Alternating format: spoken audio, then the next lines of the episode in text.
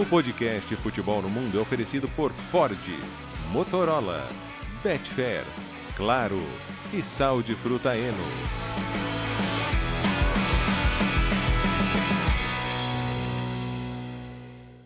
Alô Brasil, olá para você que é fã de esportes, podcast Futebol no Mundo 286 está no ar. Começando a data FIFA e um programa muito especial. Daqui a pouco, Gustavo Hoffman, explica o que, que nós, nós vamos ter daqui a pouco. Convidado especial aqui no podcast. Tudo bem, companheiros? Um grande abraço para vocês, para o fã de esportes, ligado em mais uma edição do podcast Futebol no Mundo. Teremos Silvinho, treinador da Albânia, conosco. Fui até Tirana para produzir um conteúdo especial com o Silvinho, que está sendo publicado nesta quinta-feira pelos canais ESPN. Temos uma, uma, matéria especial que vai ao ar no Sport Center, tem uma matéria especial escrita que vai ao ar no site da ESPN e tem a entrevista na íntegra que você vai ouvir apenas aqui no podcast Futebol no Mundo. Daqui a pouco, Silvinho, ó, eu tô, meu microfone eu tenho que segurar, então eu vou soltar meu microfone para mostrar o que, que eu trouxe. Hum. Eu, eu tô com a camisa Opa! da Mauritânia né? A camisa uhum. da Mauritânia, por conta das, do início das eliminatórias africanas. E olha só, vou tirar o microfone da, da mão aqui e você narra aí, Alex. O que, que nós temos aqui? Gustavo Hoffman, camisa da Mauritânia. Ah, cachecol da Albânia. Ó, oh, bonita, hein? Bonita. Você ganhou quantas? É, uma, ah. duas. É, eu, eu, eu, preciso saber direito dessa história. Ai, nossa, o que, que tá escrito aí, meu Deus? Péria, é Albânia. é Albânia, é Albânia, albanesa. É albanesa. Exatamente. Não, comprei, não ganhei nada não. Como comprei, fala? Comprei Como fala isso? Putz, o Biratã, quando eu estive lá na Albânia, eu aprendi, tá? Agora eu já esqueci. é muito difícil, meu. É, eu aprendi com o Silvinho. E o Silvinho mesmo falou, é muito difícil. É, é um idioma bastante vez você aprende e grava. Tá bom. Áudio, áudio, né? Arquivo. Pode agora deixar. é tudo assim, agora é tudo assim.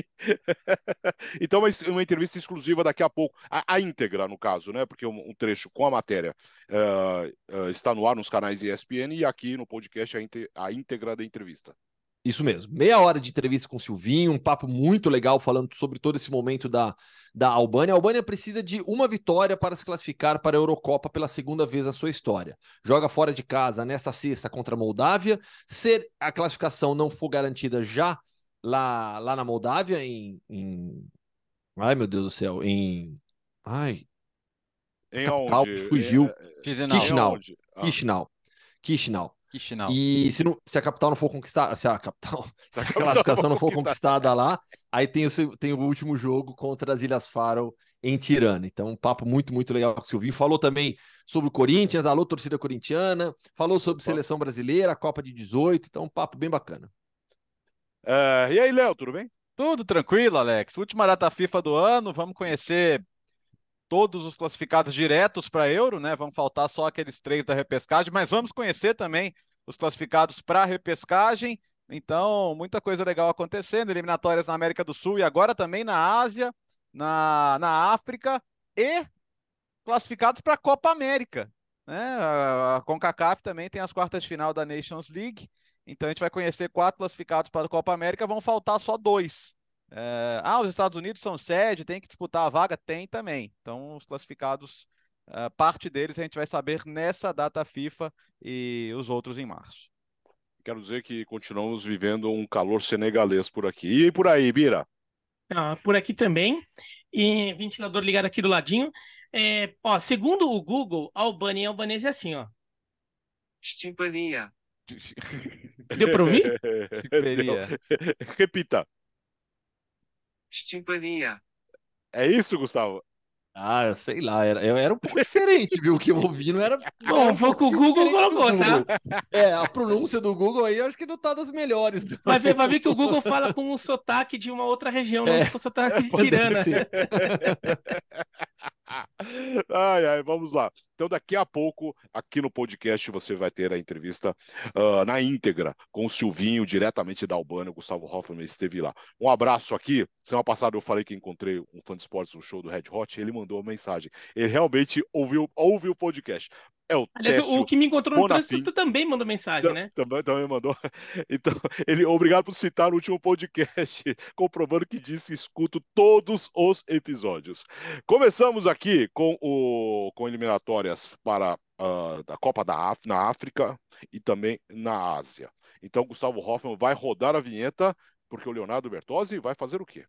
Vai, o Bertozzi vai dar um show, porque hoje é dia do Bertozzi. Eu, eu vou ficar ah. quietinho aqui na, na, próxima meia hora, só ouvindo as explicações sobre todos os formatos de competições possíveis. Portanto, Bertozzi explica. Explico. Uh, uma é mais fácil, a outra é mais difícil, tá? Você quer qual, Gustavo, primeiro? Mais fácil antes. A mais, a mais pro, fácil. Pro tá cérebro bom. ir aquecendo, é. Então tá. Embora tenha tido um complicador, mas eliminatórias da África a África, é, eu acho que é o, é o continente mais beneficiado pela expansão da Copa para 48 seleções, porque ela passa a ter nove vagas diretas e possivelmente dez, né? Você tem um, um décimo indo para repescagem. Então a gente pode até dobrar o número de países africanos em relação à última Copa. E se a gente tem um, um incremento aí de 50%, né? Da, das africanas, pode, pode ser de 100% o incremento.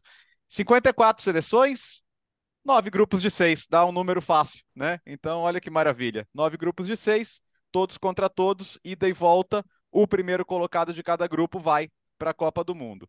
Aí estaria tudo tranquilo, né? Mas não. O que, que acontece? Semana passada, a FIFA e a CAF comunicam que a seleção da Eritreia se retirou da disputa. A Eritreia é um país super fechado, autoritário, é, é, não é a primeira vez que isso acontece. Ficou muito tempo sem jogar né, até saindo do ranking da FIFA por inatividade, e aquele temor de jogadores uh, deserdarem a esse tipo de situação. Então eles estavam no grupo do Marrocos, esse grupo passa a ter cinco seleções. Qual que é o problema aqui? Aquele histórico problema de comparar grupos com números uh, diferentes, né? Então, o que, que se faz normalmente? Falta confirmar, mas deve ser isso. Você ignora os resultados com o sexto, né? Então você vai contar só os resultados até o quinto colocado contra o, os outros times para você comparar os segundos e assim você definir quatro, atenção, só quatro dos nove, os quatro melhores segundos vão jogar semifinais e final para decidir um que vai para a repescagem, tá? Então, nove primeiros colocados direto na Copa do Mundo, é, quatro melhores segundos colocados jogando por uma vaga, a vaga da repescagem. Já tivemos jogos ontem, né, na quarta-feira, com das principais seleções aqui, destaque para a estreia da República Democrática do Congo, que venceu a Mauritânia do Gustavo Hoffmann, 2 a 0 né, gol do Vissá. E tivemos um Etiópia e Serra Leão horrível, Serra Leoa horrível, 0 a 0 e que não teve nem finalização a gol. Jogo disputado numa neblina absurda. É, Ruanda e Zimbábue também 0 a 0 e Guiné Equatorial 1 a 0 com a Namíbia. Guiné Equatorial volta e meia conta com jogadores que jogaram nas categorias de base da Espanha, né? O próprio Emílio Insue, que é um super veterano lá, é quem fez o único gol da partida. Mas é isso, assim, eu, normalmente tinha aquela fase final, né? Você podia ganhar de todo mundo e perder a fase final e ficava fora da Copa. Eram jogos muito equilibrados, podiam ir para os pênaltis. Agora não, o vencedor de cada grupo vai para a Copa e os segundos vão ter que ver se vão para a repescagem. Sabe o que eu acho legal? É, até pro fã de esportes. Tá tão fácil, né? perceber. Né? Não, então, até pro fã de esportes entender como assim, como vai ter seleção é, bacana, forte, brigando por vaga em playoff ou até ficando fora direto em Copa do Mundo, passar todos os grupos. Eu sei que é bastante, mas uhum. acho que dá pro fã de esportes visualizar bem a competição. Grupo A. Etiópia, Serra Leoa, Egito, Burkina Faso, Guiné-Bissau e Djibouti. Grupo B, é, Congo, Senegal, Togo, Sudão, Sudão do Sul e a Mauritânia. Grupo C: Ruanda, Zimbábue, Nigéria, África do Sul, Benin e Lesoto. Grupo D: Camarões, Cabo Verde, Angola, Líbia, Eswatini e as Ilhas Maurício. É, é, é Para quem não sabe, Eswatini é a antiga Suazilândia. É, Suazilândia. Mudou de nome. É. Fica dentro da, da África do Sul. Não, não, é, fica coladinha. É, coladinha, desculpa. É, dentro é o Lesoto, é. Obrigado. Grupo E: Marrocos, Zâmbia, Congo, Tanzânia, Níger e teria a Eritreia que o Bertozzi explicou. Grupo F: Costa do Marfim, Gabão, Quênia, Gâmbia, Burundi e Seychelles. Grupo G: Argélia, é, Guiné, Uganda, Moçambique, Botsuana e Somália. Grupo G: Guiné Equatorial, Tunísia, Malau e Libéria, São Tomé e Príncipe e Namíbia. Grupo I: Mali, Gana, Madagascar, República Centro-Africana, Comoros e Chad. E é isso, fechou. É, todo grupo tem uma seleção teoricamente favorita, mas uma, é, mais uma ou duas que podem aprontar. né? Então tem ainda tem um desnível bem grande entre a melhor seleção do grupo e a pior, vai. Mas tem ali um segundo escalãozinho em cada grupo que, por exemplo, no grupo A, o Egito é favorito, mas Burkina Faso é uma seleção que pode atrapalhar. Se o Egito bobear muito, se de repente perde uma, empata outra com Burkina Faso, aí se enrola todo. Ou Senegal no grupo República Democrática do Congo e Togo também pode dar uma briguinha ali. A África do Sul pode atrapalhar Camarões. a Nigéria. É, Camarões, Camarões pode se complicar com Cabo Verde e Angola. Exatamente. Então todo grupo tem alguma pegadinha assim. No final das contas, está parecido com eliminatórias europeias, né? É. é. que tem um mais forte, é, mais dois ali que, que brigam e o resto daí já um pouquinho um degrau abaixo. O que eu gosto aí é Mali, Mali com Gana.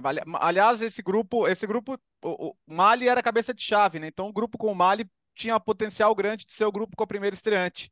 Mas aí caiu Gana para Mali. Então, Gana passou a ser, hum, historicamente, a seleção mais forte do grupo. Agora, esse, eu acho, esse é um grupo que eu acho que vai dar briga, sim. Uma dica para o fã do esporte, né, que gosta de acompanhar, o, o, FIFA Plus, que é o streaming da FIFA, que é de graça e tal, todos os jogos passam lá, tá? Todos, todos, todos, todos, todos. Então, você consegue ver é, a FIFA tem liberado esse sinal de graça para gente, então dá para acompanhar tudinho. Já começou e em janeiro tem Copa Africana de Nações, né? É, que é um grande objetivo para essas seleções também, mas dali para frente já volta eliminatórios. Vai até, vai até o segundo semestre de 25 esse processo, né? Porque eles sempre fazem paralelos os processos de classificação da, da, da Copa Africana e da Copa do Mundo. Né?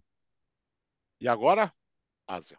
Ah, agora, agora, agora vocês vão ver o que, que é um processo de, de classificação, é, tá? Agora, Melhor notar isso, né? Agora vocês vão ver, tá? Para começar, a eliminatória da Copa do Mundo de 26 e da Copa da Ásia de 27 é a mesma coisa. tá? É a mesma coisa. Então, é, o processo é paralelo. A, a, adivinha onde vai ser a Copa da Ásia em 2027? Na Arábia Saudita. É. E, e, bom, as seleções da, da, da Ásia 30 delas foram colocadas diretas na fase de grupos e as outras disputando uma fase preliminar que já terminou. Lembra que a gente falou aqui no podcast as primeiras seleções eliminadas da Copa do Mundo? Sim. Essas seleções, então, já, já disseram adeus. A partir de agora sobram 40. Não, sobram. Eu falei 40? Eu falei 40, mas eu queria dizer 36, tá? É, sim, porque eram 20. É isso, é, é, é, porque são nove grupos, tá? São nove grupos com, com quatro seleções cada. Então a gente tem 36. Já rolaram alguns jogos também. É, as favoritas, né? O Japão goleou Mianmar 5 a 0 a, a Coreia do Sul goleou Singapura 5 a 0 é, a Austrália atropelou Bangladesh 7 a 0 O Biratan disse que se fosse beisebol, se fosse cricket ia cricket. ser mais complicado, é. É, e a nossa China venceu. Não, a Austrália viu? ganharia, mas é, seria mais é. complicado. A nossa China venceu, viu? China. A nossa Obrigado. China venceu, Alex. Venceu 2x1 a, a Tailândia, fora de casa. Claro que teve gol do nosso querido Vulei, né? Não, é... a, Tailândia fora não era um jogo fácil, não. Sim. E é um jogo até. Não, poten... vitória importante. É, é, sim, a Tailândia tem técnico brasileiro, mano, Pouquinho. É, então já, era... já entrevistamos ele aqui no podcast. Era até um jogo chato nunca, do grupo. Nunca, de, nunca decepciona. Ah. Era até um jogo chato do grupo, porque a China vai receber a Coreia do Sul agora. É um jogo mais complicado. Mas são nove grupos, tá? Com quatro. O que, que vai acontecer aqui? As duas primeiras de cada grupo passam. Então você está fazendo a conta, duas, duas seleções de cada grupo, nove grupos, 18 seleções. 18. As outras continuam disputando a vaga para a Copa da Ásia, tá? Mas eliminatórias da Copa do Mundo, esquece para elas. 18. São, são oito vagas e meia, tá? Oito vagas diretas e uma na repescagem. 18. Três grupos de seis. Três grupos de seis, turno e retorno. Mais dez jogos para cada uma. Meu Deus. As duas primeiras de cada grupo vão para a Copa. Então são seis. Vão seis. diretamente para a Copa do Mundo. O que, que acontece a partir daí? Terceira e quarta de cada grupo vão para uma outra fase. São quantas? Seis. Terceira, quarta, terceira, quarta, terceira, quarta. Dois grupos de três. Aí é um, é um jogo só, tá? É, centralizado. A vencedora de cada grupo vai para a Copa do Mundo. Fechamos oito? Oito. Seis da, da, da, segunda, da terceira fase, duas dessa quarta fase, Falta o quê? A repescagem. Pois bem, a segunda colocada de cada um desses grupos de três se enfrenta e quem vencer esse confrontinho derradeiro vai jogar a repescagem intercontinental lá no começo de 2026. Enfim, é um processo bem maratônico Especialmente, Nossa. especialmente para essas seleções, né, Alex? Japão, Austrália, Coreia do Sul, que a gente imagina Desnecessário, né? que vai classificar com alguma folga, mas elas participam desde agora, então essa ainda é a fase que você vai ver alguns joguinhos mais desequilibrados, mas elas devem avançar então para a fase de 18. Peraí, então, Então- Os, primeiros, se- os primeiros daquela fase se classificam direto, os segundos vão para repescagem, o terceiro e o quarto vão jogar entre eles. É isso, né? Isso. É isso. Ó, Eles vamos podiam pegar os, os três Deus do céu, hexagonais e classificar os três primeiros. Os, Mais fácil, e né? é, não, os dois primeiros, os dois melhores terceiros e o pior terceiro vai para repescagem. Mas seria muito simples fazer isso. né? Então, eu, eu- eu- eu queria saber como que é feita a reunião, como, como que as pessoas chegam nessa... Imagina, é, é, tipo, cada um tem uma ideia, eles vão lá e juntam todas e transformam no regulamento, é isso? Ó, os grupos da atual fase, então, que ainda não dá vaga direto para a Copa do Mundo.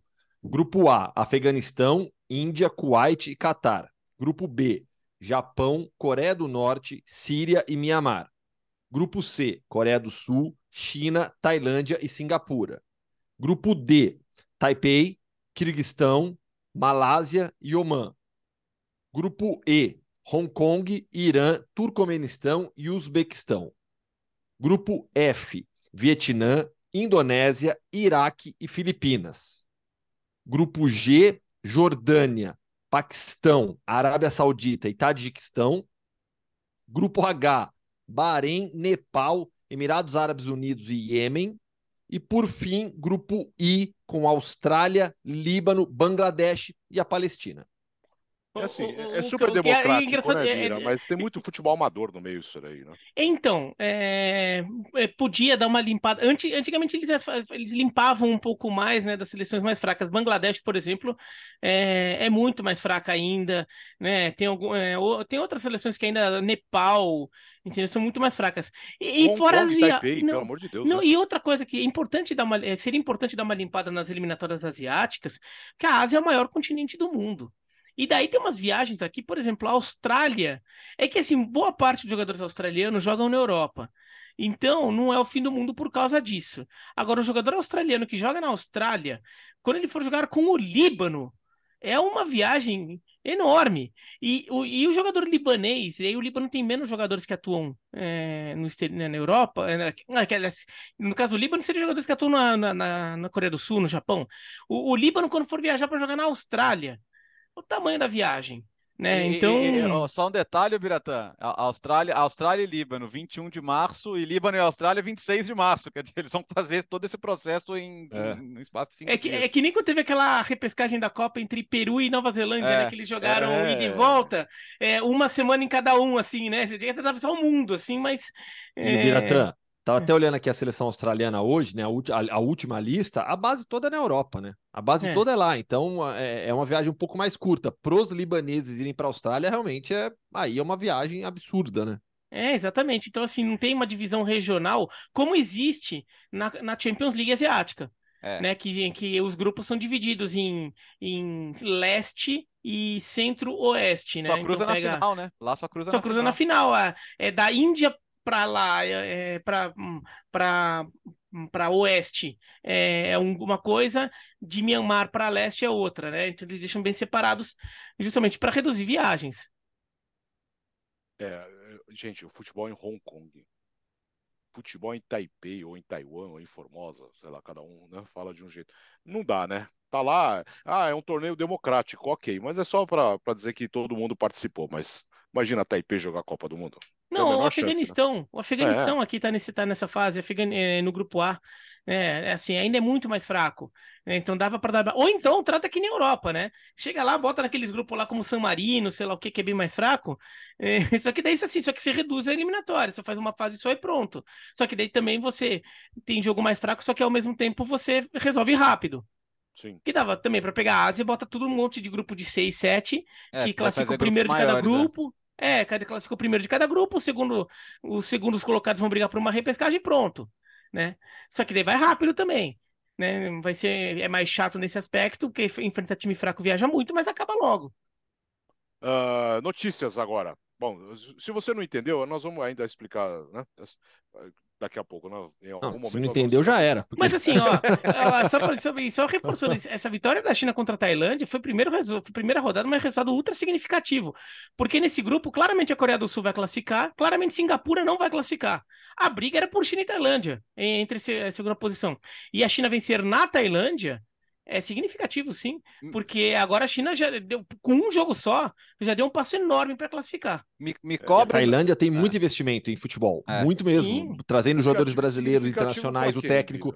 Eu citei, é um técnico brasileiro, Mano Polkin, né? Então, assim, e, os jogadores brasileiros causam muito impacto no futebol tailandês. Não, mas ó, É, o Biratã tem razão. Diego é né? ídolo lá.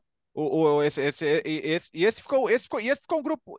A gente falou tanto de desequilíbrio. Esse grupo com Coreia do Sul, China, Tailândia e Singapura é um grupo legal, porque é, é, esse grupo realmente tem. A Coreia do Sul deve sobrar, né? Mas esse grupo realmente tem briga. É, imagina a China na Copa do Mundo, nós já vimos o que aconteceu. né? vimos. No grupo, é, já vimos. Já Ah, mas agora, agora ficou mais fácil, né? É, me, me cobre, pois me é. cobre daqui no final do programa quanto terminou Malásia e Quirguistão, porque tá um jogaço, tá 3 a 3 tá? Ah, gostamos, gostamos. Placar bailarino. É. Gustavo Hoffman, temos notícias ah, de alguma maneira para a seleção francesa e, no caso, para você aí, para o Real Madrid, né? Pois é, para o Real Madrid, muito preocupante. Uma lesão no joelho direito do Camavinga. O lance foi bobo, um lance de treino. O Dembélé, numa jogada, ele cai sobre a perna do, do Camavinga e o Camavinga torce o joelho direito. É, o meio-campista francês volta para Madrid nesta quinta-feira e na sexta-feira ele vai passar por novos exames.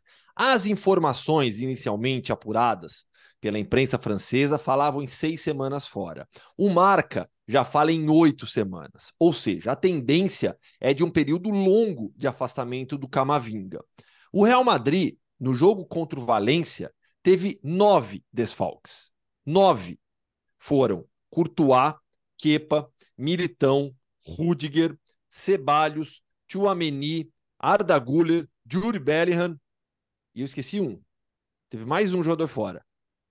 Enfim, só para mostrar o tamanho da lista de desfalques do, do, do Real Madrid. Ao perder o Tchouameni, o Camavinga passou a ter uma importância ainda mais no 4-4-2 do Carlo Ancelotti para ser um dos meio-campistas centrais, para ser titular ao lado do Toni Kroos. Sem Camavinga e sem Tchouameni, você perde dois motores do meio-campo do Real Madrid. Dois jogadores que dão uma sustentação defensiva muito grande e, no caso do Camavinga, uma saída de bola, uma chegada na frente. O Camavinga fez uma partidaça contra o Valência. Jogou muito. Por mais que o Real Madrid tenha uma oferta absurda de meio-campistas, perder Camavinga e Chouameni gera um baque muito, muito grande na equipe do Carlo Ancelotti, pensando já na sequência de jogos. É, foi, foi azar mesmo, né, gente? Não é aquela coisa, ah, o treino ficou pegado demais, exagerou, porque às vezes acontece também, né? O jogador meio sem noção no treino, mas você vê as imagens, foi claramente azar. E, e esse é o tipo de coisa que pode acontecer na seleção, no clube. É, paciência. E pensando do, lado de, do ponto de vista da França, é melhor acontecer agora que está classificado do que perto da competição, né? Para o Real Madrid, de fato, o prejuízo fica um pouco maior de ponto positivo, a, convocação do Kefren Turan, né? Do, do irmão do, do Marcos Turan, do filho do grande Lilian Turan. Ou família com genes também, hein? Brincadeira.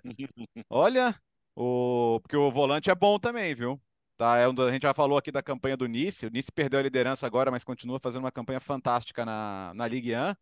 E é, eu acho que é, é jogador que daqui a pouco vai, vai pegar transferência importante também. Se quiser fazer uma gracinha, deixamos, pode pôr dois pares de irmãos em campo, né? Aí eu, eu, vou te falar que eu não sei se já aconteceu no futebol de seleções, né? Com Theo Hernandes, Lucas Hernandes, Kefren Turan e Lilian Turan. Não... Aí, o fã de esporte que nos ouve souber de algum caso com dois pares de irmãos no mesmo time, eu não consigo lembrar. Ah, na, na, Holanda deve ter acontecido, hein? É, com os De Boer? Na, na, Holanda, ah. na Holanda tem muita família, né? Tinha, de, tinha por exemplo, ah. os De Boer, tinha os Kaman, né? O, o Ronald e o Erwin, Erwin Kaman. É.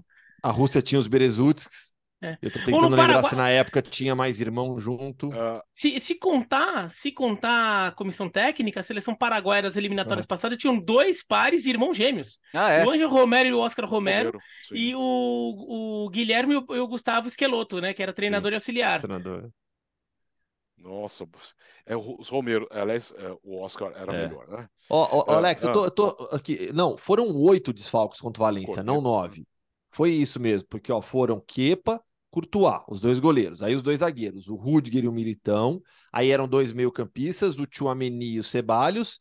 Aí o Arda Guller e o Juri Bellingham virou desfalque em cima da hora, né? Foram oito desfalques. Então agora o Camavinga seria o nono, mas a tendência é que o Bellingham, o Bellingham que foi cortado da seleção inglesa, voltou para Madrid para fazer tratamento, tá aqui em Madrid já fazendo tratamento, a tendência é que ele volte já depois dessa data FIFA, que ele esteja à disposição na, na, na próxima rodada.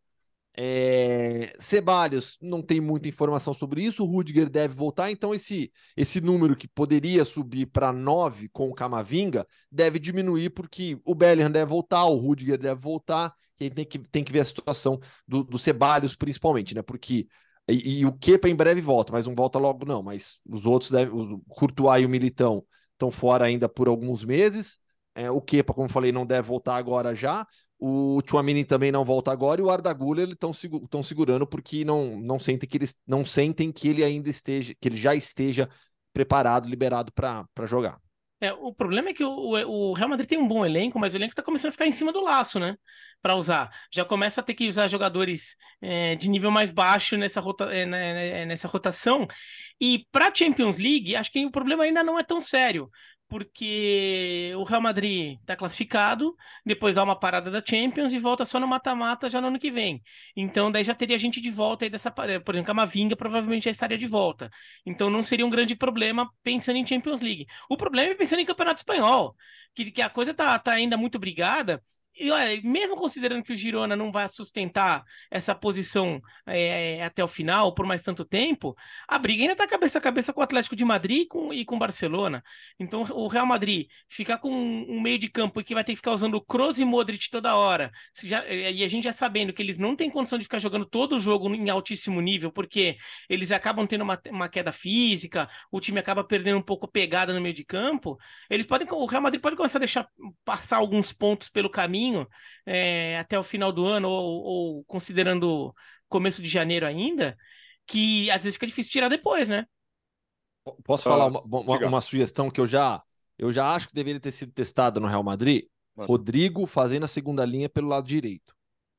Porque aí, diante dessa carência no meio-campo, de um meio-campista mais jovem, para você não jogar com Kroos e Modric, você puxa o Valverde para dentro.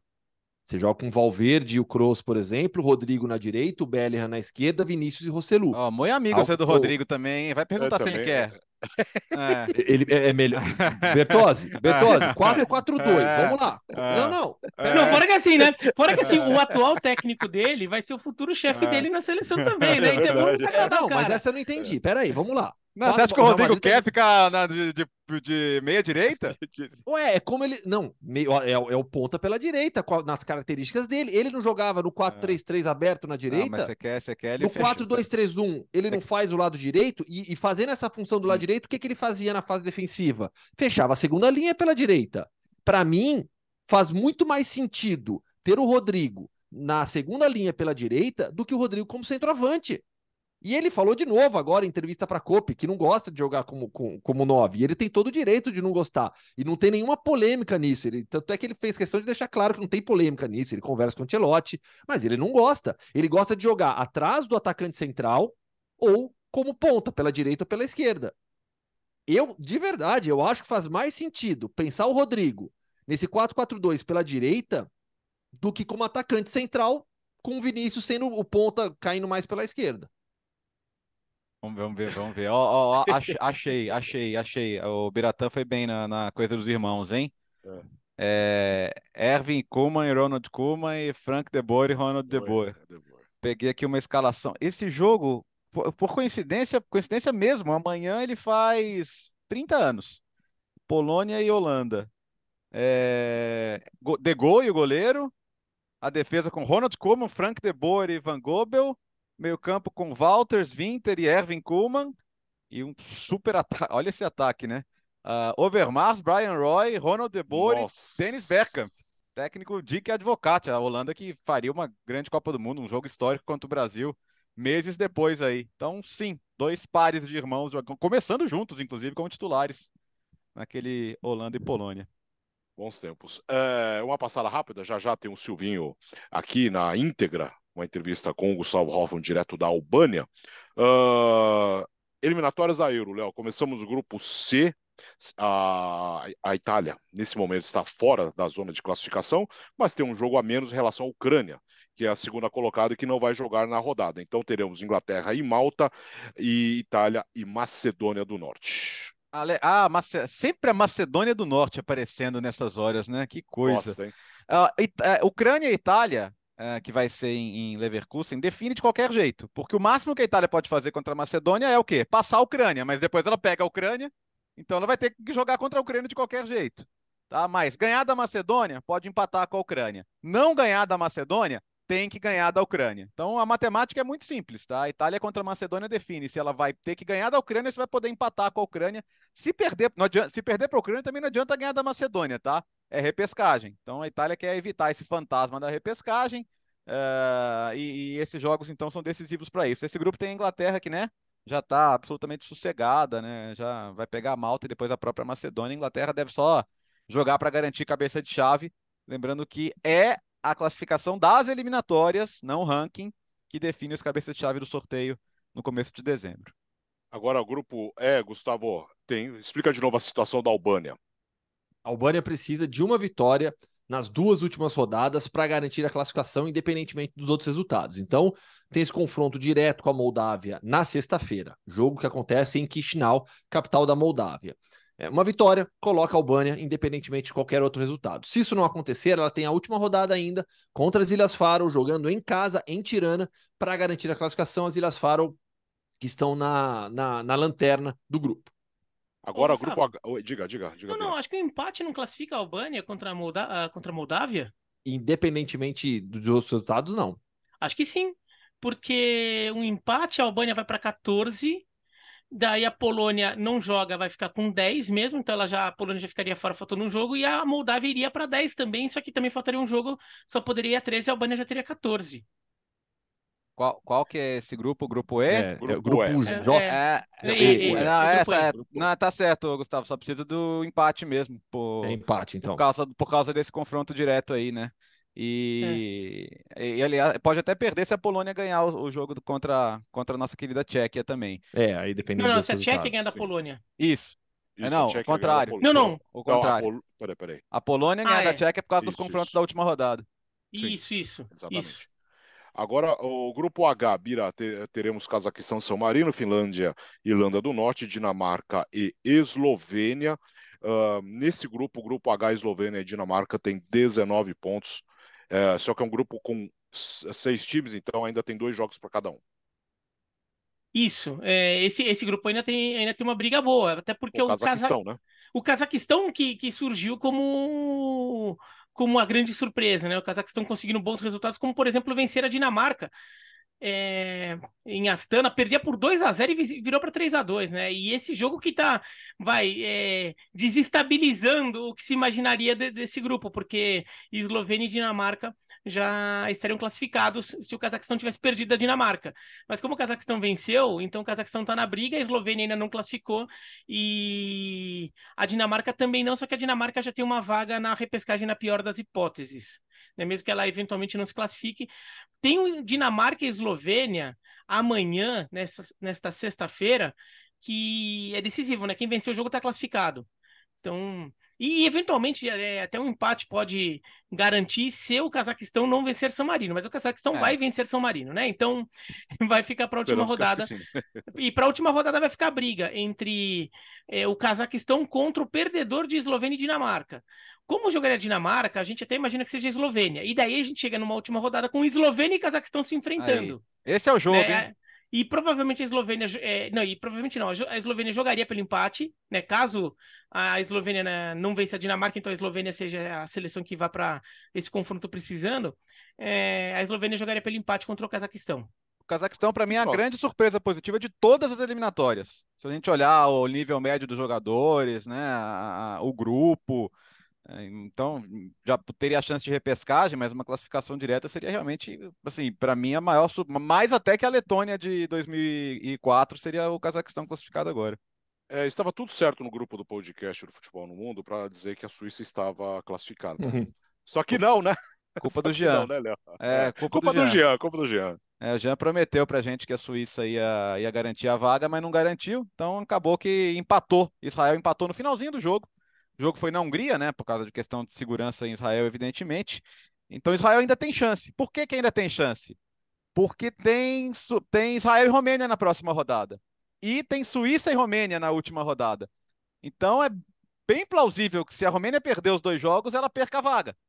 Né? Então, Israel e Romênia é um baita confronto direto, porque a última rodada é Israel e Andorra, a gente não imagina nada diferente de Israel vencer. Então, tem sim jogo. É, Israel não pode jogar em casa, né? Então, isso é um problema. Mas a Suíça deixou de se classificar agora. Não acredito que vai ter muita dificuldade para vencer é, o Kosovo na próxima rodada, para não deixar tudo para a última rodada contra a Romênia. Mas o que é legal nesse grupo aqui é a disputa entre Israel e Romênia e com interesse particular da Noruega. Lembra que a Noruega ainda pode ir para repescagem? Mas ela precisa torcer para a Romênia não, para a Romênia não ir direto. Por quê? Porque se for Suíça e Israel direto, é, a Noruega está na fila ali, né? Se Israel precisar da vaga na repescagem, Israel está na frente da Noruega na fila. Israel ganhou o grupo dela na Nations League. Então, neste momento, Haaland, Odegaard e companhia limitada, eles são Israel desde, desde pequenininhos porque é o que pode ajudar a Noruega aí para ir para a repescagem. Então, Israel e Romênia é um dos jogos do fim de semana, sim, dos mais importantes, não só para o grupo, mas para o contexto geral de repescagem. E, e, evidentemente o jogo não é em Israel, né? Como o jogo contra a Suíça foi na Hungria, Hungria é, o Israel tem jogado na Hungria, então é, e a Hungria é perto da Romênia, então não sei como que a né, se de repente os romenos conseguem até levar, ter um bom apoio nesse jogo, mas é, Israel também acaba jogando até uma, uma questão, uma questão política que entra como carga é, para Israel. Israel perde, né? Essa data FIFA de Israel tem quatro jogos, né? É. E Israel começa essa data FIFA perdendo. É, não sei até que ponto o, é, todas essas questões aí também não atrapalharam a preparação ou o próprio foco dos jogadores é, contra a Suíça. Pelo menos o time já jogou melhor e conseguiu empatar. No grupo B, Gustavo, a, a Holanda sempre querendo emoção, vai pegar a Irlanda do Norte, a Grécia tem um, a Grécia Irlanda, tem um jogo Irlanda. a menos, a, a, Irlanda, desculpa, e a, e a Grécia tem um jogo a menos, né, Léo? Um jogo a menos, só que os dois têm 12 pontos, certo? É, não, a, a, a Holanda só precisa ganhar esse jogo para se classificar contra a Irlanda, e se não ganhar esse jogo, depois tem Gibraltar na última rodada. Então, ah, esse grupo, Alex, pode. Esse grupo aí já Abraço pro gaiteiro, né? Esse grupo a Holanda vai, vai confirmar a classificação com tranquilidade. A Irlanda não deve conseguir a vaga de repescagem, porque está mais tá atrás até da Noruega na fila. E a Grécia, sim, já está na repescagem, se não for a vaga direta, porque ela ganhou o grupo da, da Nations League. Então, esse, esse grupo aí é, é só saber se a, Irlanda, se a Holanda vai classificar agora contra a Irlanda ou se vai classificar depois com o Gibraltar. Então, esse grupo aí não, não, não espere muitas emoções, não. O grupo D tem a Turquia classificada, a vaga, né, Gustavo, está entre Croácia e País de Gales, os dois uh, têm 10 pontos. Gales se classifica se vencer a Armênia e a Croácia perder para a Letônia. E a Croácia, ela, ela não vai conseguir ficar nas duas primeiras posições, mas vai ser confirmada nos playoffs se perder e a Gales vencer, tiver essa combinação que eu citei. Croácia é uma seleção que tem pelo menos os playoffs, né, garantido. Uhum. É, é, e, e, na última rodada a Gales ainda enfrenta a Turquia em casa. A Turquia é líder, mas já, também já classificada. Então, é, Gales tem, tem, tem uma tabela mais difícil que a da Croácia né, é, nesses jogos que faltam, né? Porque a Armênia fora e Turquia em casa, e a Croácia pega a Armênia em casa e Letônia, que é a lanterna do grupo, fora. E lembrar é que mesmo as seleções classificadas, a, o sorteio, a, os cabeças de chave na Euro mesmo, são definidos pela campanha nas eliminatórias. Então, se você está classificado, mas é importante você ter uma campanha boa. Por exemplo, a Albânia, do Silvinho, ela tem chance de ser cabeça de chave no sorteio da, da, da, fase de grupos da Euro. Então, não é porque classificou também, ah, não, agora relaxou, vamos botar os reservas para jogar, começar a fazer teste. Não, ainda tem que fazer ponto. E até, citando a Albânia de novo, aquela questão matemática, não, ela, ela se classifica com um empate diante da Moldávia, mas se perder, ela não se classifica necessariamente com um empate na última rodada, né? Porque aí muda a situação por conta desse, da questão do confronto Sim. direto. Só para deixar claro, né? Isso. E agora chegou a hora, Gustavo. Vamos para a Albânia, é isso? Bora, bora para Tirana. Baita cidade legal, meu. Muito bacana. Uma cidade tranquila, capital de um país, mas com 900 mil habitantes. Uma vida muito cegada por lá. Povo albanês muito legal também. Bora direto pro papo já. Vamos, né, Léo? Vamos embora então. Hoje, hoje realmente estou super ansioso aqui para acompanhar esse papo do Gustavo com o Silvinho, já que ele foi muito gentil em receber o Gustavo representando toda a nossa equipe lá em Tirana, com o nosso querido Silvio Campos, o Silvinho. Hoje é dia de Hoffman Entrevista. Silvinho, muito obrigado por receber a ESPN aqui em Tirana. Já são alguns meses de trabalho, foco total agora nos próximos dois jogos, duas finais que a seleção da Albânia tem pela frente. Mais uma vez, obrigado por nos receber e fala um pouquinho já sobre essa preparação para as duas finais que vocês têm pela frente. Obrigado você, Gustavo. ESPN é uma casa que está sempre aberta também. É, obrigado pela vinda visitar um pouco aqui, acompanhar o nosso dia a dia tem razão, são duas finais. É... Intenção agora é preparar muito bem o time mais uma vez. É... Estamos muito próximos de um objetivo muito importante, é... mas que ainda não conquistamos. Silvinho, sobre o início do seu trabalho aqui na Albânia. É, eu queria entender como que surgiu a proposta, de onde veio o interesse e como foi o seu início aqui, a sua chegada em Tirana para começar a trabalhar. Eu tentarei resumir, foram alguns jantares e algumas aproximações é, e alguns indícios muito positivos. Explico tudo. É, o, o presidente estava em Milão e, através de uma pessoa, me convidou para um jantar. Eu já tinha passado e morado em Milão cinco anos, estava morando no Porto com a minha esposa e o meu filho e obviamente que não hesitei, falei, óbvio, vamos, eu vou para Milão, a gente jantou, tivemos uma boa aproximação, uma boa conversa. É, não esperava, porque eu preparei para falar inglês e o presidente falava em italiano, obviamente que também inglês. E foi uma conversa muito positiva com relação ao futebol, à construção, a ideias. E depois eu fui entendendo mais ao longo do, desse processo de aproximação de sete, dez dias que a federação falava inglês e italiano, a influência que a Itália teve sempre sobre a Albânia, a proximidade do país, a cultura. É, descobri que a federação tinha um prédio absolutamente novo, é, um CT para inaugurar. É, pesquisei os atletas, lembrei de uma última conversa com o Dorival, ele disse, cara, tu teve uma experiência na seleção brasileira com os grandes, que a comissão toda do Tite, ele, durante três, quatro anos, fez uma Copa, um ciclo de Copa do Mundo 2018. Então, nós estávamos absolutamente preparados para esse desafio. Então, foi uma, uma série de, de, de, fatores muito positivos é, que nos trouxe a aceitar esse convite da Albânia. E sobre esse início de conhecer os jogadores, porque você tem alguns jogadores da Albânia que são mais conhecidos internacionalmente, que atuam nas grandes ligas europeias, mas a grande base não, a grande parte da seleção não. Então, como foi esse processo para conhecer os jogadores que você teria à disposição? Este foi um processo do qual nós decidimos morar aqui, que foi um outro, uma vantagem muito interessante para nós e o presidente aceitou logo de cara, porque eles estavam buscando também algo assim, um trabalho intenso. É, ficou surpreso de nós, eu e o Doriva, vir morar aqui em Tirana, mas nós não duvidamos nenhum minuto.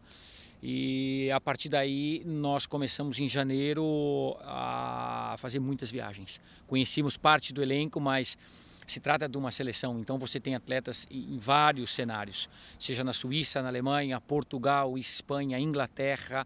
Nós viajamos muito é, para ter um conhecimento maior com atletas já consolidados na seleção e, e, mostrar um pouco do que nós queríamos e do trabalho que nós iríamos começar a fazer.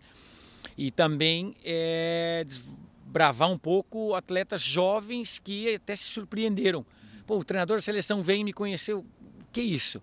Então nós tivemos que, inclusive, ver outros jogos e fazer grandes análises e voltávamos para a federação e daqui desenvolvíamos na televisão e, e, no material que nós tínhamos os atletas e íamos em loco poder acompanhá-los e vê-los. Foi um mês e meio muito pesado de trabalho para fazer a primeira convocação em março. São muitos jogos avaliados, muitos atletas observados.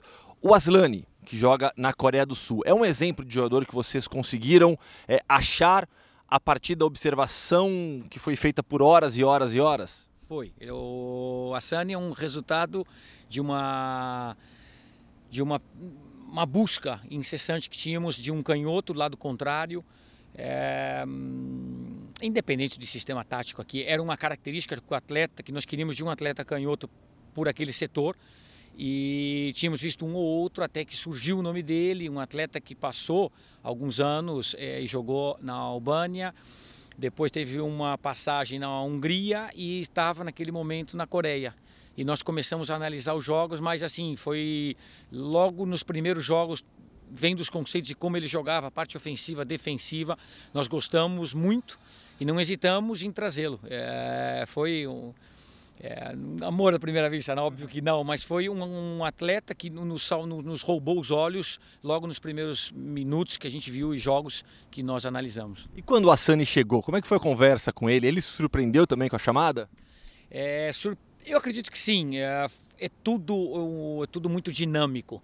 A, a presença dos atletas conosco são de 7 a 10 dias no máximo, são ciclos pequenos.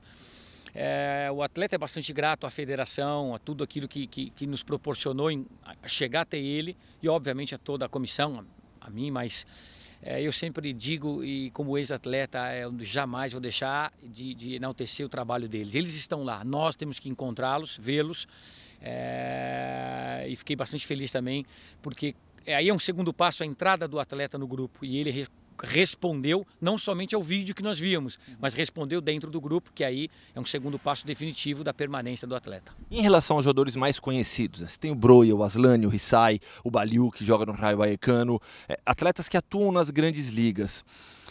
O nível desses jogadores internacionalmente está entre os melhores? O que você pode falar sobre o nível dos seus melhores jogadores? Nós temos um percentual de atletas, Gustavo, que é, eles já saíram do país faz muito tempo estão jogando em grandes ligas já faz um tempo e adquiriram uma experiência é, importante que um atleta necessita para ser internacional é, e acrescentar muito para a federação, para a nossa seleção. É, eu acredito que isso é uma base muito importante que nós temos e eu não sei te dizer que percentual, mas são muitos. E eles aportam demais, eles acrescentam demais para aquele, aquele nível e objetivos que nós estamos buscando para a seleção. Fala um pouquinho sobre a decisão de trazer o seu amigo Doriva para ser o seu assistente técnico, um parceiro de longa data de trabalho que vocês se conhecem já há muito tempo. É, eu prefiro, num, nesse caso, chamar de um grande profissional, é verdade, amigo, e não dá para desassociar. É, é um, uma pessoa que me ajuda demais, completa é, um, um trabalho que eu vou correndo atrás dele ele vem, ele vem ao lado é, pulindo, pulindo aquilo que eu vou construindo e buscando. Eu sou, eu sou uma pessoa é, inquieta, se vê, se nota e ele é o cara que vai dando os passos mais lentos, mais tranquilos e acho que a palavra seria essa, mas vai pulindo o terreno do lado. Uma pessoa extraordinária porque viveu a vida dele como eu no mundo do futebol. É, e depois sim, aí vem a segunda parte, um amigo de longa data, uma pessoa de um caráter ímpar, extraordinário e que tem acrescentado muito é, no trabalho e obviamente para mim. E a experiência do Zabaleta, o quanto que ele agrega também na sua comissão técnica. Doriva mora aqui contigo em Tirana. O Zabaleta vem de acordo com as datas dos jogos. Quanto que o Zabaleta te agrega na comissão técnica e o que ele traz de importante no trabalho? O Pablo é uma história antiga de 2010, quando eu terminei de jogar futebol no City, eu encontrei com ele. É, é, um terceiro argentino na minha vida que eu faço uma amizade com uma boa relação, praticamente é, fica, fica por uma vida. É, acrescenta muito, é um ex-atleta de dois, três anos, é, do qual lá atrás nós já conversávamos muito. Ele é uma, uma pessoa que vai é, vai desfrutar do mundo do futebol ainda como comissão técnica e no futuro aí como treinador provavelmente. Nós já sabíamos disso, ele, ele, é, ele tem essa inquietação. E é uma pessoa de um caráter bastante forte, é, inquieto, é, estudioso e que vem acrescentar, vem acrescentar bastante para a comissão técnica é, para poder isso ser desenvolvido com os atletas, sem contar sempre que a relação e a fidelidade é sempre de um alto nível. Sobre a estrutura que você encontrou aqui, é, o CT hoje da, da Federação Albanesa fica no centro da cidade, a federação tem também campos fora. Eu queria que você falasse um pouquinho sobre o que você encontrou, o que vocês tiveram que orientar para ajustar. Fala um pouquinho sobre essa parte de, de ajuste estrutural que você encontrou aqui. É, foi um final de período do qual essa cidade esportiva, o centro esportivo que você viu, me assustou, porque nós estamos muito acostumados com os CTs fora das cidades, lugares tranquilos, longe de tudo. E nós estávamos para inaugurar um CT dentro da cidade. Fazia muito tempo que isso não ocorria, que a seleção não treinava dentro. E eu fui bem orientado pelas pessoas locais, dizendo: não tenha medo, não te preocupes, é uma cultura diferente. Tu vai encontrar gente que vai agregar, é, expõe o trabalho, expõe o atleta, de expor para a população ver. Nós precisamos ser representados por uma seleção. E o único que a gente pede é que haja compromisso, profissionalismo e em campo os atletas se doem é, pela seleção. E realmente eu vi que foi isso que ocorreu. Sem maiores medos, treinamos aqui todos os períodos. É uma cidade esportiva, obviamente, está longe das melhores do mundo, mas ela realmente supre todas as necessidades. É nova, é bonita. Os atletas, quando vieram pela primeira vez em março, começar a entender o trabalho, inclusive por esse passo que nós demos. Antes, é, não tinha esse, esse lugar de treinamento que faltava. Hoje é um futebol moderno, é, é impossível você fazer grandes trabalhos sem essa estrutura. E agradecer, obviamente, sempre à federação, porque é deles é, todo esse passo que eles deram e a gente conseguiu inaugurar. Isso é parte também de um, de um trabalho de todos que o, chega até o atleta a nível de motivação também. E sobre o idioma, hoje eu passei o dia com vocês. As conversas são em italiano, algumas em inglês, outras em português, e eu imagino que quando o Pablo Savaleta está aqui, algumas em espanhol também. E no convívio com os atletas, quando eles estão aqui contigo, também esse convívio é em várias línguas. Como é trabalhar com tantas línguas dentro de um mesmo time? Esse foi um fator é, muito importante também e decisivo nas nossas decisões. Quando eu disse que é, na federação presidente, eh, por ordem do qual eu falei primeiro e depois quando eu fui conhecendo as pessoas, o italiano se utilizava muito, o inglês também. Na busca e na pesquisa pelos atletas, descobri que estavam em, em, em, clubes, em países do qual eu tinha um, um conhecimento do idioma. A partir daí ficou até mais fácil a nossa decisão eu sou comunicativo, gosto, nada contra, e nós temos, inclusive, é, o tradutor ele é utilizado apenas em preleição, porque nós não vamos largar o idioma local de forma alguma. Eu falo em italiano e é traduzido em albanês e todos acabam entendendo. Porém, o dia a dia nosso na federação e com os atletas é como você se referiu, é espanhol, é italiano, é em português, que essa é uma, uma anedota. Eu conversar e chegar em Lisboa falando com um albanês em português de Portugal, eu falei, cara, isso aqui é para mim escrever um livro, é muito bonito. E então a gente tem essa capacidade, o Pablo também domina o inglês, o espanhol, está se familiarizando um pouco com o italiano. O Doriva já tem o inglês, tem o italiano, jogou na Itália. É, a gente fala, o italiano diz um pouco, é um pouco, um, é um pouco casino, é, assim, um pouco de bagunça no sentido do idioma, mas é, para mim é preponderante. Poder falar com as pessoas é, num idioma que ela entende, eu também entendo, olhar nos olhos, para mim isso aí é muito importante. Você citou agora há pouco, né, que se mudar para Tirana foi algo que surpreendeu até mesmo o pessoal da federação. É, a decisão de vir morar aqui, passados nove meses, é acertadíssima pelo convívio que você tem com as pessoas locais, para entender a cultura, para conhecer um pouco mais o país? Absolutamente, Gustavo, absolutamente. E, e, foi um passo que não poderia ser diferente, que não tem nem outra resposta, não dá. É, que bom que tu acompanhou um dia nosso trabalho, esse aí se repete de segunda a sábado praticamente. Senão que a gente faz a sexta e sábado e domingo tem que viajar, ver jogos, a falar com atletas e voltar na segunda a demanda de trabalho grande, boa, importante é, e se desenvolve o trabalho daqui. É, eles entenderam também isso e eu acredito que vai ficar uma marca importante para eles até para um futuro e decisões que vão ser tomadas, enfim. Mas hoje mesmo só penso neles, estou tá, feliz e a decisão foi bem tomada. E a vida em Tirana? Para alguém que morou em grandes cidades, mundo afora, é, é uma capital, mas é uma cidade pequena para os padrões brasileiros, por exemplo. Como que é a sua vida aqui em Tirana? É, bom, nós acordamos, cara. Tu viu aqui às sete, sete e meia, oito tomamos café, quinze para as nove saímos para a federação. Ali ficamos até as quatro, quatro e meia, às vezes cinco da tarde. Volta, é, um café, tem um parque do lado, o correio, academia, jantamos no hotel mesmo e vamos dormir. Obviamente que tem essa parte toda de lazer que é, a, a, a, cidade permite, é um, é um, é um eu vou falar de uma cidade mais que um país, eu não conheço o país. O país é grande, enfim, eu não viajei dentro do país tanto, mas a cidade é, é aconchegante, tem uma cultura gastronômica interessantíssima, com uma mistura é, grega, turca, italiana, restaurantes ótimos, então tudo muito próximo. É, esse é um pouco o lazer quando a gente vai jantar, enfim. Tem muitas cafeterias também, o povo é muito próximo, o povo é muito próximo e, e gostam, são apaixonados por futebol. É, enfim, a gente, quando tem um, um momento de lazer, passa bem por aqui também. E a distância da família? Porque a sua esposa segue morando em Portugal, seus filhos já com vida criada, já estudando fora também. Como que é estar distante da família também? São bônus e ônus que nós vamos continuar carregando. Meu pai sempre dizia, fala, cara, tu jogou futebol 20 anos, cara, vai buscar uma vida tranquila, e, enfim, é uma paixão, a gente até em off já conversou sobre isso, alguns ex-atletas gostam disso, andam nisso e é um pouco o que eu estou vendo na minha vida. Agora é lindo, é bonito de repente ver um atleta em campo conseguir reproduzir algumas coisas que a gente consegue acrescentar para a carreira dele, é, resultados, enfim, tantas outras coisas. Porém, tem, tem o ônus. É, você continua vivendo longe da família, continua viajando muito.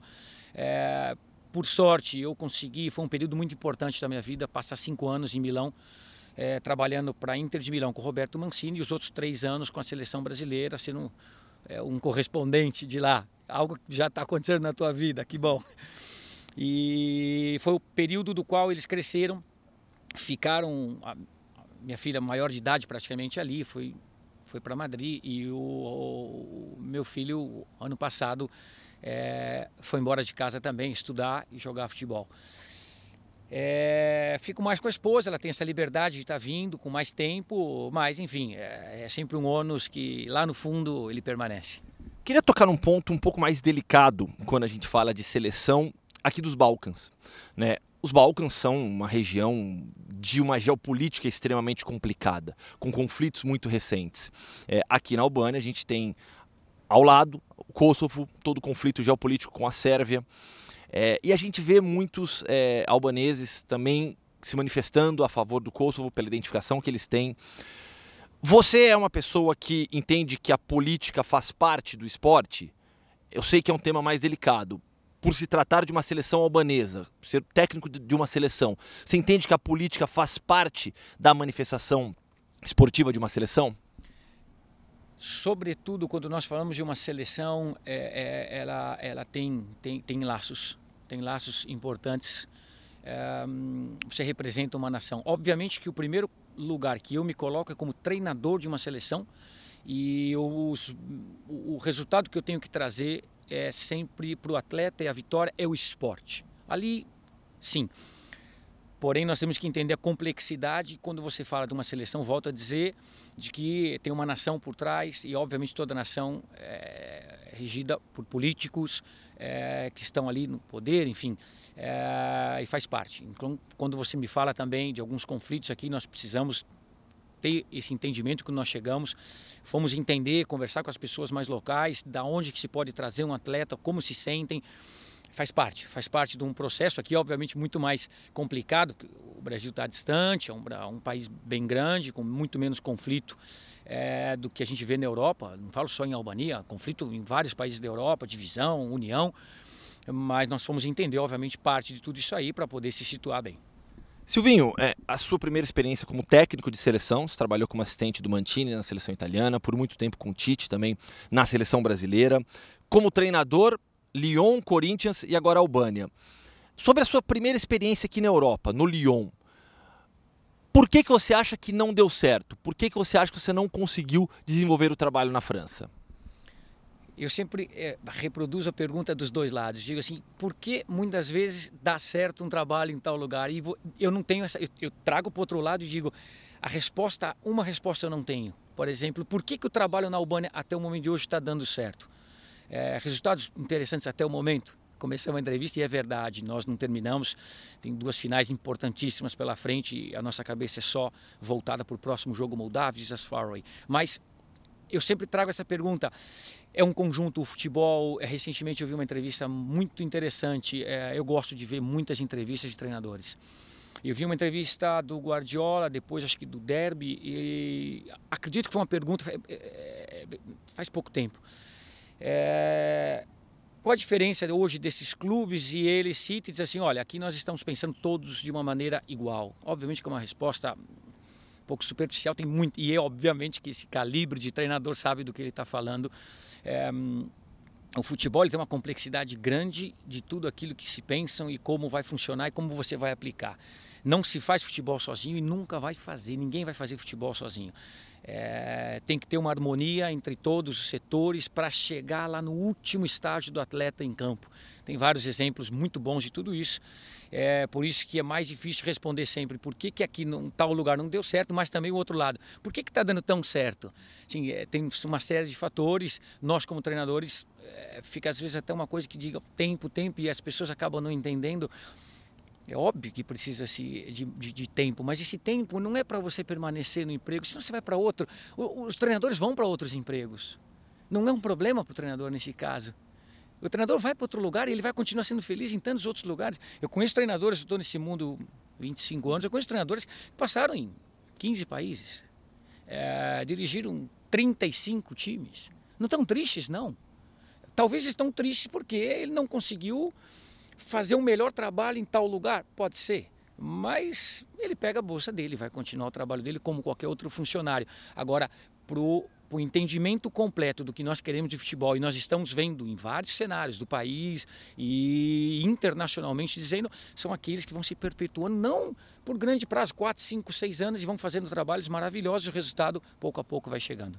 No Corinthians faltou isso? Faltou mais gente olhando e remando para o mesmo lado, todo mundo junto, acreditando em um projeto? Nós conseguimos fazer, o Doriva foi muito feliz quando nós saímos, ele diz assim, e é um, um homem de uma experiência é, maior que a minha, inclusive como primeiro treinador, ele sabe disso, e eu reconheço. E ele diz assim, permanecer no Campeonato Brasileiro 38 rodadas e atingir uma Libertadores é para pouca gente. Óbvio que a gente sempre quer, mas o limite, nós sabíamos, absolutamente o entendimento completo. Todos nós sabíamos, todo, e muita gente sabia. É, então nós conseguimos um período de 10 meses muito bom para aquilo que nós queríamos e entendíamos. Depois, claro, é, voltamos àquela margem de um tempo, mas também tem o um entendimento que com essa parte, foi o campeonato que nós disputamos, quando nós chegamos, já saímos fora muito rápido da Copa do Brasil, é, foram 10 meses que você diz que, olha, quinto lugar é, é, o que tinha, Libertadores ano que vem, se continua o trabalho.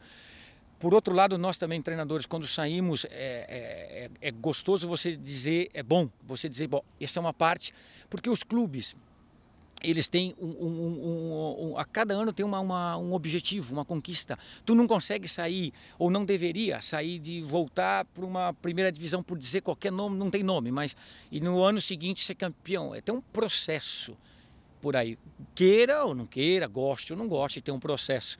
É, o importante é que o clube ele sempre termine melhor e vai me melhorando a cada ano e atingindo mais próximo possível dos objetivos futuros. E ali nós conseguimos, eu lembro que eu falei bastante que até 2017, depois do título aquele, foi o melhor campeonato brasileiro, entrando numa Libertadores direto. Então, parte do objetivo nós conquistamos. Hoje você é técnico da seleção da Albânia. É, quando a gente olha para o continente europeu, seja na realidade de clubes ou na realidade de, de seleções, são pouquíssimos treinadores brasileiros. Agora há pouco você falou, né? Te respondo com uma outra pergunta, por que que deu certo, né? Então eu vou fazer aquela pergunta básica, simples para você. Por que temos poucos treinadores brasileiros trabalhando na Europa, quando a gente compara, por exemplo, com a Argentina, que tem bem mais treinadores, só para citar um país do nosso continente que tem uma realidade parecida com a nossa. Por que temos poucos técnicos brasileiros trabalhando na Europa? É, não, agora não tem outra pergunta. é, eu, eu a, a, minha previsão é que vai aumentar consideravelmente nos próximos anos. É, não vou citar nome aqui, mas tem três, quatro já que estão trabalhando, são brasileiros, né, com outros passaportes. Eu também sou, tenho passaporte espanhol, enfim, mas são brasileiros. É, eu acredito que num período, por, por, gerações, a geração anterior à minha, é, ela não se interessava muito por ser um treinador fora do país. Tem uma experiência no Celta de Vigo 2001, 2002. Argentinos que ali estavam, nós tínhamos dois grupos argentinos, quatro, cinco brasileiros, quatro, cinco, e dois russos, depois muitos espanhóis, obviamente, a casa. Os argentinos já, e eu não entendia também, eles já saíam numa quarta-feira à noite, eu não lembro o dia bem, e iam fazer um curso em Corunha. era um curso de treinador europeu, espanhol, que naquele período é, não lembro se era um FAB, A, enfim, eh, não vamos entrar aqui em detalhes, mas eles já procuravam o entendimento de como se formar e todos éramos atletas, hein? É, e depois eu fui entender. Nós normalmente a geração passada minha ela ia terminando de jogar, terminava ano sabático não, mas um ano para entender o que você vai voltar a fazer na sua vida. E enquanto eles já estavam na frente nesse aspecto, é uma parte de uma. Depois tem tantas respostas que pode vir. É, porque, independente de nacionalidade, acredito na, na, inteligência do homem, na capacidade que ele tem de se formar, de buscar é, melhores condições. A minha previsão é de que nos próximos anos nós vamos começar a ver mais treinadores brasileiros na Europa. Penúltima pergunta agora, que depois eu tenho uma última ainda que, que é algo que o torcedor sempre se faz. É, voltando para as eliminatórias agora, voltando para as duas finais que vocês têm pela frente. Moldávia, fora de casa, Ilhas Faro, jogando é, aqui em Tirana. Uma vitória contra a Moldávia coloca a Albânia novamente na Euro, que seleção que jogou a Euro de 2016.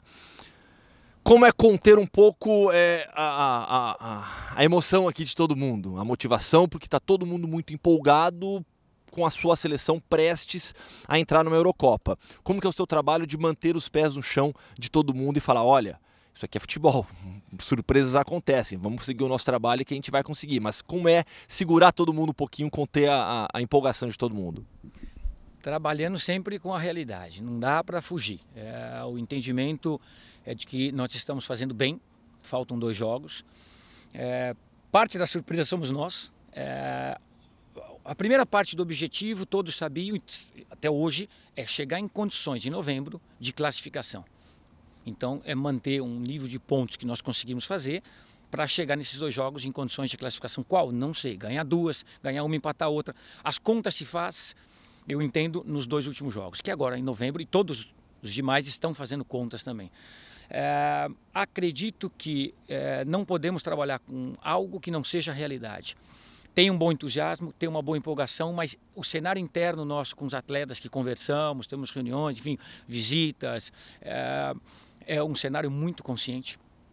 Os atletas sabem da dificuldade. O país conseguiu uma vez é, disputar uma Euro 2016 na França, de maneira que eles sabem a dificuldade e que nós vamos ter que ainda passar por dois jogos. É, preparar bem os dois jogos, todas as circunstâncias, tudo que possa vir, é, para poder fechar bem esse ciclo e poder disputar uma Euro 2024 na Alemanha. É um sonho, para a federação, para o país, para nós, é, mas o que me traz segurança é que existe uma consciência muito boa de todos os atletas e trabalhando com a verdade. Não adianta querer dizer, não, nós não temos. Não, nós temos chances sim que são muito boas. Agora precisa fechar esse ciclo, precisa ganhar mais um jogo, como você dizia, precisa ter duas boas performances para poder ir para frente. Para a gente fechar agora, eu dizia para você, né, algo que o torcedor sempre fala: Copa do Mundo de 2018. É, é muito comum a gente ver é, o torcedor brincando na, na, nas redes sociais, falando: Nossa, eu ainda sonho com aquela bola do Renato Augusto entrando, o Brasil empatando aquele jogo contra a Bélgica. É algo que você pensa? Aquela bola do Renato Augusto, algum detalhe daquele jogo? Claro que eu estou pegando aquele lance específico do Renato Augusto, mas aquele jogo é algo que. É um filme que passa na cabeça de vocês ainda? De vez em quando passa, é claro que passa. É, foi a primeira vez que eu, eu tive. É, claro que, como atleta, a responsabilidade é muito grande em campo, tudo, mas como membro de uma comissão técnica e representar um país, no caso ali o meu também, é, a responsabilidade é muito grande. Olha que meu cargo era de um assistente, de um auxiliar, de um colaborador, como dizem por aqui. É, passa, passa, é, sempre fica aquele aquele mau sabor, porque o Brasil, as pessoas, nós também queremos ver em semifinal, final e ganhar. Ou seja, as nossas ambições quando se trata de futebol são grandes. Eu aprendi com um membro da comissão técnica e naquele momento eu conversava muito com ele, uns seis meses antes. Ele já tinha experiências de Copa do Mundo como atleta, obviamente. E eu trouxe uma frase, eu trouxe uma frase dele. É, ele dizia, cara, a diferença, por exemplo, é tudo muito perto. Um torneio de 30 dias, tudo pode acontecer em qualquer momento. Já no, no, no grupo, se você empata o primeiro jogo, até que foi o caso, já começa a fazer conta e cuidado com tudo isso. Mas depois que entra oitavas, quartas, semifinal, final, é, a frase vem aí, ele falou assim, meu, não dá tempo. Numa Champions League você tem dois jogos, então tu diz assim, cara, na quarta-feira eu fui mal, mas você tem uma outra quarta-feira ainda. Numa Copa do Mundo, se você for mal 45 minutos, e quando eu digo formal, é, é não tomar um segundo gol, é o jogo não escapar as tuas mãos praticamente. E infelizmente ali o segundo gol ele foi ele, ele penalizou demais a nossa seleção. É verdade que volta agora ao, ao, ali teve dois lances, irmão. Eu fiquei com esse, tá bom. É, mas tem um, um, tem ali, eu não gosto, mas enfim, faz parte.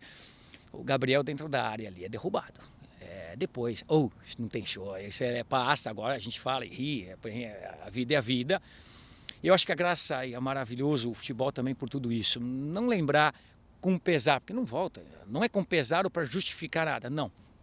Tá ali, é do jogo. Acho que até os erros dos árbitros vão continuar fazendo parte com VAR, que bom, mas vão continuar fazendo parte. É, mas é jogo e acredito que, além de tudo isso, quando se penaliza um segundo gol na competição tão curta e tão importante como aquela, é, fica difícil. Silvinho, te agradecer pelo tempo, pela paciência, passar todo dia é, comigo aqui recebendo a ESPN. Eu sei que tem coisa ainda pela frente, vou, vou, vou seguir na sua cola aqui em Tirana, mas mais uma vez obrigado e eu quero te desejar toda a sorte do mundo para os próximos dois jogos da seleção da Albânia. Pode ter certeza que toda a torcida do Brasil também está com a seleção da Albânia para conseguir essa vaga na Euro. Gustavo, obrigado pela visita. As portas estão abertas. Esperamos realmente concretizar bem o nosso trabalho e nos encontrarmos ah, pronto, presto, né, como diz o italiano. Obrigado, Silvinho. Baita papo, Gustavo. Agora, bastidores. Bastidores. Bastidores. Ofi... Deixa eu agradecer também. Peraí. Deixa eu agradecer também ao Doriva né? Sim. Porque o Doriva, gente boa demais também. Porque assim, eu passei. A entrevista foi com o Silvinho, técnico da seleção. O Doriva é seu assistente, né? E, pô, o Doriva junto com a gente o dia inteiro também. Baita cara legal, tranquilo. O Doriva é. Eu até coloco isso na matéria que eu publiquei no site da SPN e, no, e que foi pro, no ar do Sport Center também, né? O Doriva ele é o oposto do Silvinho, ele é o contraponto do Silvinho. Enquanto o Silvinho é completamente maluco, pilhado, sabe, doidão pelo futebol mesmo, sabe? Aquele cara que vive futebol o tempo todo, ele é intenso, trabalhador pra caramba. O Doriva, ele também é trabalhador pra caramba, mas com perfil calmo, sossegado, sabe? Eles, eles se completam bastante. Legal demais, é legal demais. E, e bastidor, bastidor, queremos mais alguma coisa, mas, mas conta, conta, conta. O Zabaleta você não, não encontrou, não? Não, o Zabaleta, o Zabaleta ele não faz parte da comissão técnica fixa, né, que é... está em Tirana no dia a dia. Como é que funciona essa questão da comissão técnica da seleção albanesa? Você tem o Silvinho e o Doriva que moram em Tirana e trabalham full time. O Zabaleta, ele se apresenta junto com os jogadores, né? Um pouquinho antes, ele vai para, para, as, para as semanas de jogos. Assim como o preparador de goleiros, é a mesma situação. É, o médico da seleção também, mesma situação, mas há outros integrantes que estão lá full time. Então, por exemplo, o analista de vídeos, que é o principal analista de dados ali da seleção albanesa, é um italiano, Alarico Marco Rossi. Ele é full time, ele trabalha lá o tempo todo. O técnico da seleção sub-19 é um ex-jogador da seleção albanesa que já comandou o time até de maneira interina e faz parte da comissão técnica do Silvinho. Ele também é integral, Ervin Bulco. Ele está lá o tempo todo. Então você tem algumas pessoas que trabalham 100% do tempo na Federação Albanesa e outras que se apresentam para o período de treinos. Um pouco de bastidor, assim, e o Fã de Sports ouviu na entrevista, né? É tudo italiano lá. Bertozzi ia gostar. É, é hum. é, assim, a conversa lá é 90% em italiano. A Albânia é um país com uma influência muito grande da Itália. E Sim. a seleção albanesa, especificamente, ainda mais. As três últimas comissões técnicas foram de italianos. Panucci foi técnico da seleção albanesa. E o, o Silvinho substituiu o Eduardo Regia agora. Então, eles têm uma influência muito grande da Itália. O analista de vídeos é italiano. Então, e como o Silvinho é fluente, o Silvinho é um poliglota, né? O Silvinho fala italiano, fran... é, italiano, espanhol, italiano, italiano, inglês, espanhol, português, obviamente, sabe? Então, e a conversa é muito louca, vai, vai, vai, vai fluindo ali. Uma hora tá falando em português, um dos analistas de vídeo também, que não é full time, é português.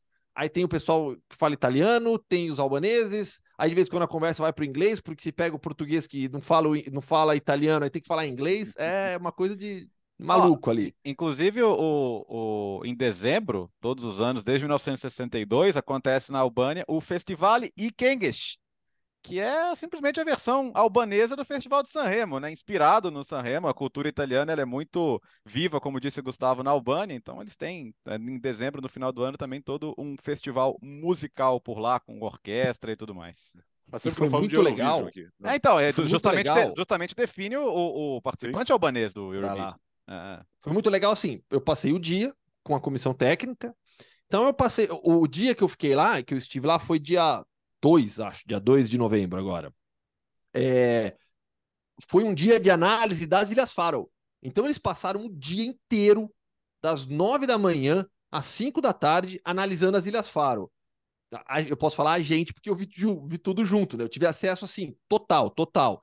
É, vimos, vimos, uns três jogos das Ilhas Faro parando, analisando, vendo situação ofensiva, fase defensiva, superioridade numérica em setores do campo, quais seriam as melhores opções de encaixe da, da, da Albânia para defender as Ilhas Faro. Aí a discussão entre, entre todos ali da comissão técnica, o Silvinho abre espaço para todo mundo falar. O, o, o, Tite fazia isso, o Tite fazia muito isso na comissão técnica da seleção. O Silvinho abre espaço para todo mundo falar. Ah, eu acho que as Ilhas Faro é, vão ser uma seleção mais ofensiva. Tinha gente que achava que não, que eles, que, que, que eles vão, vão se comportar da mesma maneira que jogaram contra a Polônia e contra a Tchequia.